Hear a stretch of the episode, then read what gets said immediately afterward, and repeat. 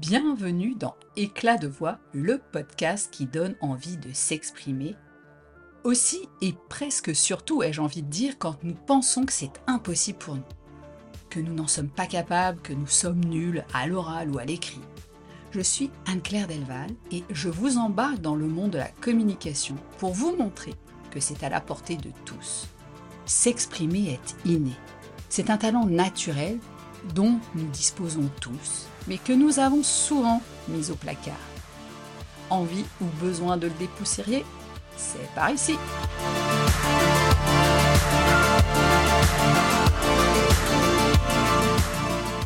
Cet épisode est un clin d'œil à un de mes copains cyclistes qui m'avait interpellé après avoir écouté l'épisode 2 de mémoire, Comment être entendu tout en étant discret. Hello, dans ton dernier podcast, tu parles de croyances limitantes et tu dis que tu n'es pas fan du concept. Bon, je suis curieux de découvrir pourquoi tu n'es pas fan du concept. Nous devions en parler quelques jours plus tard, mais la vie et surtout mon dos m'ont empêché de le joindre avec d'autres pour des aventures cyclistes. Alors je lui avais donné une bribe de réponse qui était que, à force de brandir ce concept et ses affirmations, il devient pour moi lui-même limitant. Il n'est pas forcément acheté aux poubelles, mais plutôt à repositionner ou à tempérer.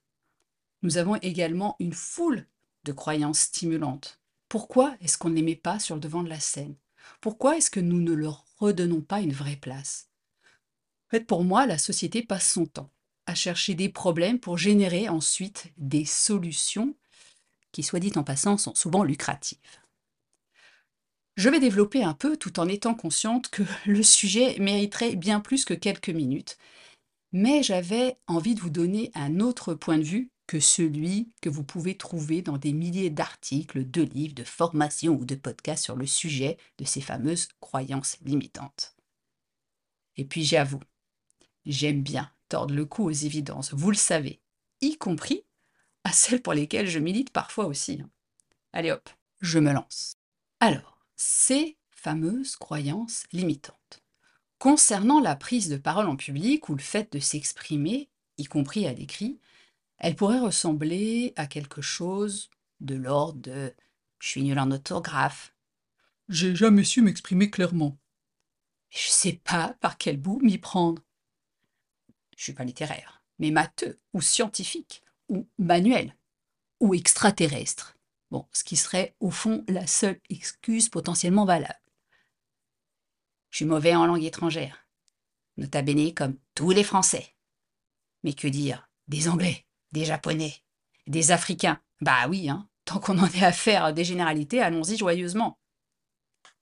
Ou alors, je suis incapable de parler devant X personnes. Ah oui, je déteste ma voix.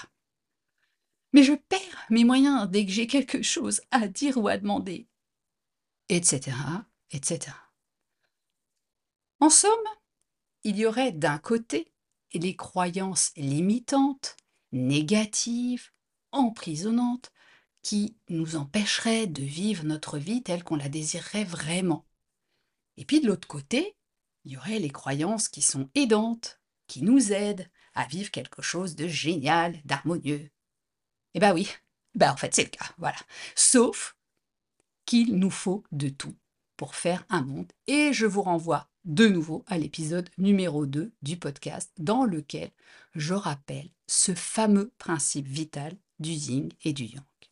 Ah, alors ce qui m'ennuie dans cette histoire, c'est qu'encore une fois, on met l'accent et on s'affaire à identifier spécifiquement des croyances limitantes, à essayer de dévoiler des barrières inconscientes en voulant les briser pour essayer d'aller au-delà. Mais la question fondamentale, c'est vraiment pourquoi est-ce qu'on veut casser ou reprogrammer ces croyances? Comme si on avait à l'intérieur de nous un ennemi intérieur, un frein. Et puis, dès que j'ai une pensée limitante, eh bien, c'est comme si elle devenait tout de suite un obstacle à quelque chose qui serait prétendument mieux pour moi. Mais bien évidemment, quand il y a une pensée, qui est limitante, elle implique forcément une émotion qui va être désagréable. Et boum, voilà. je la taxe, on la taxe de limitante. Mais pour moi, les croyances, quelles qu'elles soient, bah, reflètent en réalité notre carte, elles sont notre carte, notre lecture du monde. Il faut bien imaginer que le cerveau se perdrait totalement s'il codifiait pas, s'il ne limitait pas notre perception, notre vision du monde. Et ce, d'une façon qu'on peut considérer effectivement comme positive ou négative. Mais là, c'est nous qui mettons des adjectifs. Alors, vous allez me rétorquer que bien sûr, eh ben, euh, quand je suis bloquée dans une situation, Anne-Claire, euh, bah, t'es bien gentille, mais moi, je me sens limitée parce que, eh ben, euh, comme je l'ai dit tout à l'heure, j'arrive pas à prendre la parole en public, pour ne citer que cet exemple.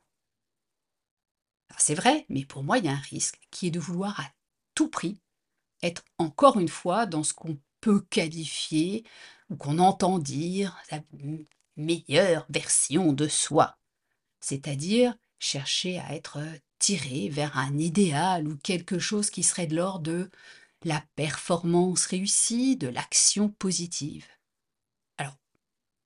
Je suis bien d'accord, on va pas se mentir, il y a une partie des croyances qui peuvent être identifiées comme limitantes et auxquelles on va pouvoir mettre en miroir ce qui serait pour nous une situation stimulante. Reprenons ce que je disais tout à l'heure concernant la prise de parole. Eh bien, si je dis quelque chose comme je suis incapable de parler devant une, deux ou mille personnes, alors qu'en fait, dans le même temps, mais je m'éclate à raconter une histoire aux enfants, eh bien, tout à coup, cette croyance stimulante, je m'éclate à raconter une histoire aux enfants, va peut-être pouvoir m'aider à dépasser cette autre croyance limitante qui était la première, non, je ne peux pas prendre la parole face à beaucoup de gens. Je peux alors m'appuyer sur cette énergie, sur cette vibration joyeuse, et la transposer dans un cadre qui serait celui d'une prise de parole devant un plus large public. Devant un plus large public, j'ai mis un S. Bon, ce faisant, effectivement, je m'appuie alors sur ce qui avait frappé le physicien et philosophe Étienne Klein en lisant le livre du neurologue, chercheur en neurosciences, Lionel Nakache, qu'il recevait récemment sur son podcast de France Culture, Science en question. Donc le livre s'appelle Apologie de la discrétion, comment faire partie du monde. En fait, ce qu'il dit, c'est que quand on imagine un objet des yeux fermés, on utilise les mêmes réseaux cérébraux que ceux qui sont impliqués dans la perception. Autrement dit, perception et imagination relèvent du même processus. Donc, nous pouvons activer cette capacité cérébrale pour modifier nos perceptions et par là même nos, entre guillemets, croyances. Je trouve intéressant ce que nous explique Lionel Nakache, qui dit que notre cerveau puise des sortes de saisies partielles de l'état du monde pour construire une sorte de représentation continue du monde ce qui s'impose par le fait qu'il faudrait au cerveau des puissances de calcul totalement impossibles s'il devait traiter en continuité l'ensemble du monde. Et ce serait d'autant plus impossible qu'il aurait toujours un retard par rapport à l'état réel du monde. Donc, l'idée de prendre des bribes, des mosaïques, et puis d'intégrer le film continu, d'inventer l'étape d'après que nous n'avons pas encore vécue, c'est ce qui nous permet à la fois une imagination et une perception du monde. Tout cela pour vous dire quoi? Eh bien simplement que notre cerveau, comme l'a titré joliment Albert Moukeber, son livre, nous joue des tours. Lui, il est docteur en neurosciences cognitives, psychologue clinicien et l'un des fondateurs de Chiasma, un collectif de neuroscientifiques qui s'intéresse à la façon dont se forment nos opinions. Parce qu'on parle de croyances. Mais c'est le même fonctionnement pour nos opinions. Donc lui aussi confirme à sa manière ce que dit Lionel Nakache. Il nous explique que le cerveau, foyer de la connaissance, fonctionne par approximation. Il découle de cela que notre connaissance des choses et du monde est toujours relative. Le cerveau crée des modèles mentaux pour absolument toutes nos relations amicales, notre conception du travail, nos opinions politiques, et souvent, à notre insu, il nous raconte des histoires qui nous aident à mieux naviguer dans le monde. Il peut comme ça reconstituer de toutes pièces des souvenirs d'enfance, nous préparer à un danger potentiel pour sauver notre peau si jamais le danger s'avérait bien réel. En fait, le cerveau, parce qu'il recrée le monde, nous permet d'être en cohérence avec nous-mêmes et puis aussi avec notre environnement. Et donc parfois, il a besoin de s'inventer des choses que nous croyons sur lesquelles il va s'appuyer. Alors l'idée, c'est pas de rejeter en bloc toutes nos croyances, mais de les mettre parfois à distance. Le temps bah, de considérer d'autres options, d'autres tests qui vont pouvoir les nuancer et qui vont même peut-être s'y opposer. Albert Moukébert nous donne un super exemple qui sort de cette pure et simple notion de croyance. Admettons que vous êtes sensibilisé au danger des OGM et que vous pensez qu'ils sont mauvais pour la santé. Alors évidemment, si on vous propose de choisir entre du maïs qui est génétiquement modifié ou du maïs bio en ayant le même prix, forcément, vous allez choisir le bio, youpi. Mais si jamais on vous présentait un article de journal qui venait à vous démontrer que rien ne prouve aujourd'hui, et c'est d'ailleurs le cas, que les OGM sont mauvais pour la santé. Il y a de grandes chances pour que vous le lisiez de travers, voire pas du tout, et que vous l'ignoriez. Et pourtant, donc il prend toujours cet exemple, à ce jour, aucune étude probante n'a montré la nocivité des OGM. Et il dit encore qu'aujourd'hui, nous mangeons effectivement certaines pastèques qui ne ressemblent plus du tout à celles du XVIIe siècle, et qu'elles sont, comme beaucoup d'autres, le résultat d'interventions humaines. Ce qu'il dit aussi, c'est que ce qui pose question sont plutôt les conditions dans lesquelles les multinationales, comme Monsanto par exemple, ont opéré. Elles ont porté atteinte à la biodiversité parce qu'elles ont industrialisé le processus. En somme, si vous aviez pris le temps de lire cet article, eh bien, vous vous seriez dit peut-être qu'il vous offrait une nouvelle perspective. Peut-être même qu'il vous aurait influencé, voire peut-être même auriez-vous révisé votre jugement. En d'autres termes, dit-il, votre esprit aurait gagné en flexibilité. Mais en général, nous nous laissons aveugler par notre croyance première. Et l'idée n'est évidemment pas, comme le dit Albert Moukébert, de prendre parti pour ou contre les OGM, mais de nous montrer que nous avons souvent un raisonnement qu'on dit motivé, c'est-à-dire que nous utilisons un biais qui nous pousse à croire en priorité aux idées qui coïncident avec celles qui sont déjà les nôtres. Bah, c'est pareil pour les croyances. Vous allez, si vous pensez que vous êtes mauvais en prise de parole en public, systématiquement vous mettre dans des situations qui vont vous conforter dans cette conviction que vous êtes mauvais pour prendre la parole. Et puis, vous allez trouver mille et une excuses, ou vous allez lire mille et une choses qui vont vous faire dire que c'est si compliqué. Pour vous, c'est inatteignable.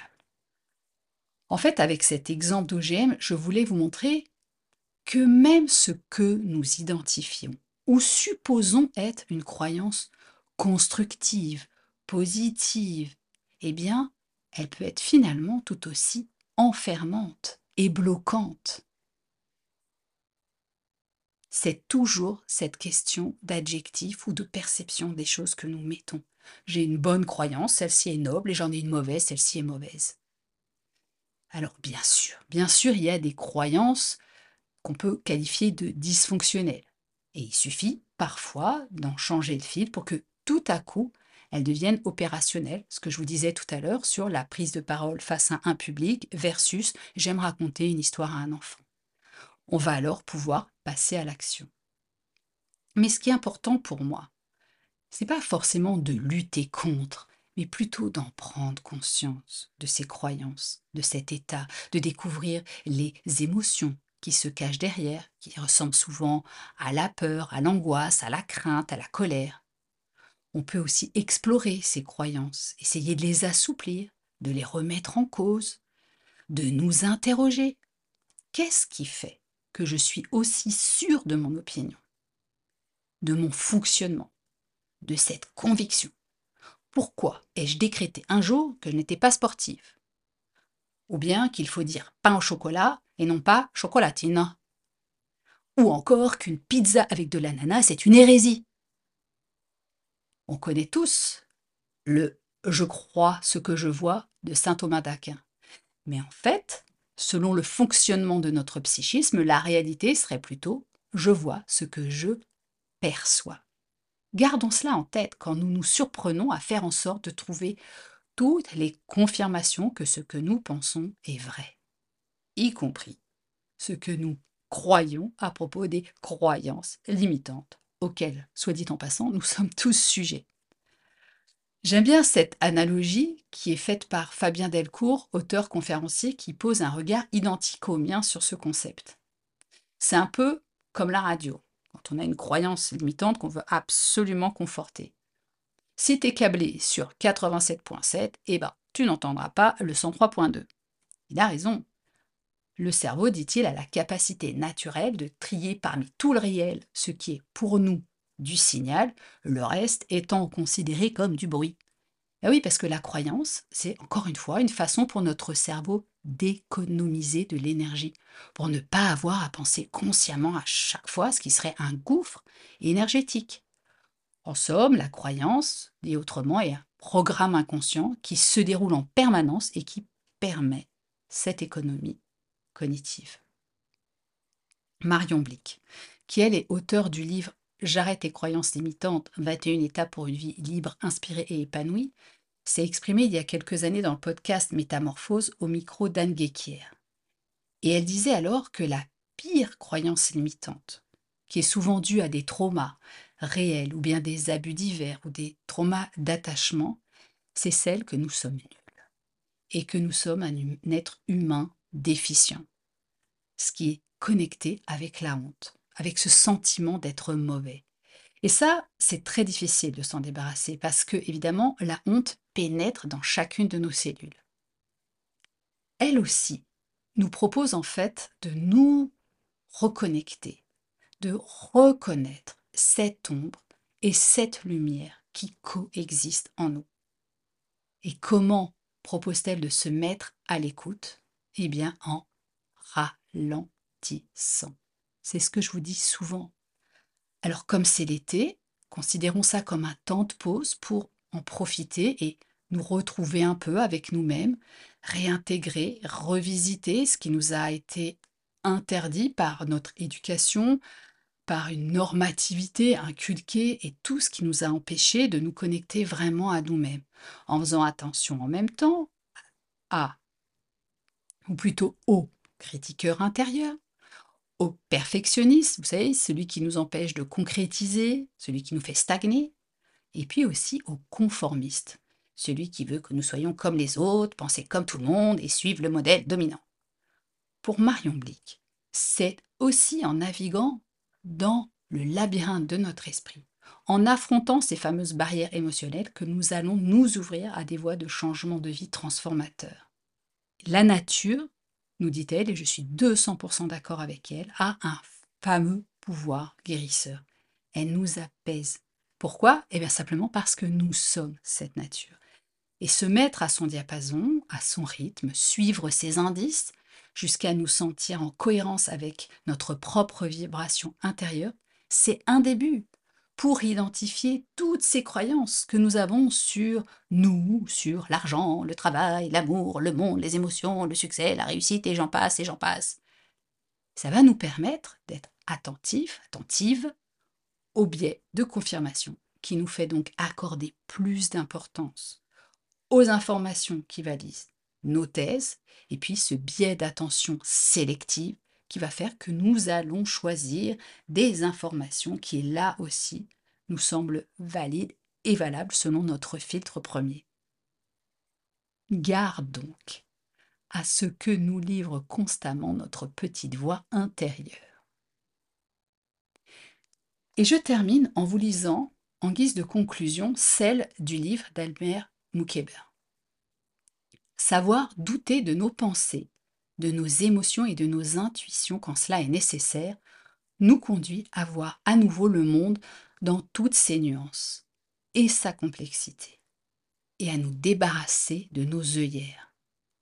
En prenant du recul par rapport à nos certitudes, en nous empêchant d'avoir une vision manichéenne des hommes et des situations, nous nous offrons une chance de recréer du lien. Et vous savez combien cette question du lien est importante pour moi. Et combien ce podcast éclat de voix que j'ai imaginé se veut être un lien entre vous et moi, entre vous et le monde, entre nous et nous, entre nous tous, entre nous et le monde.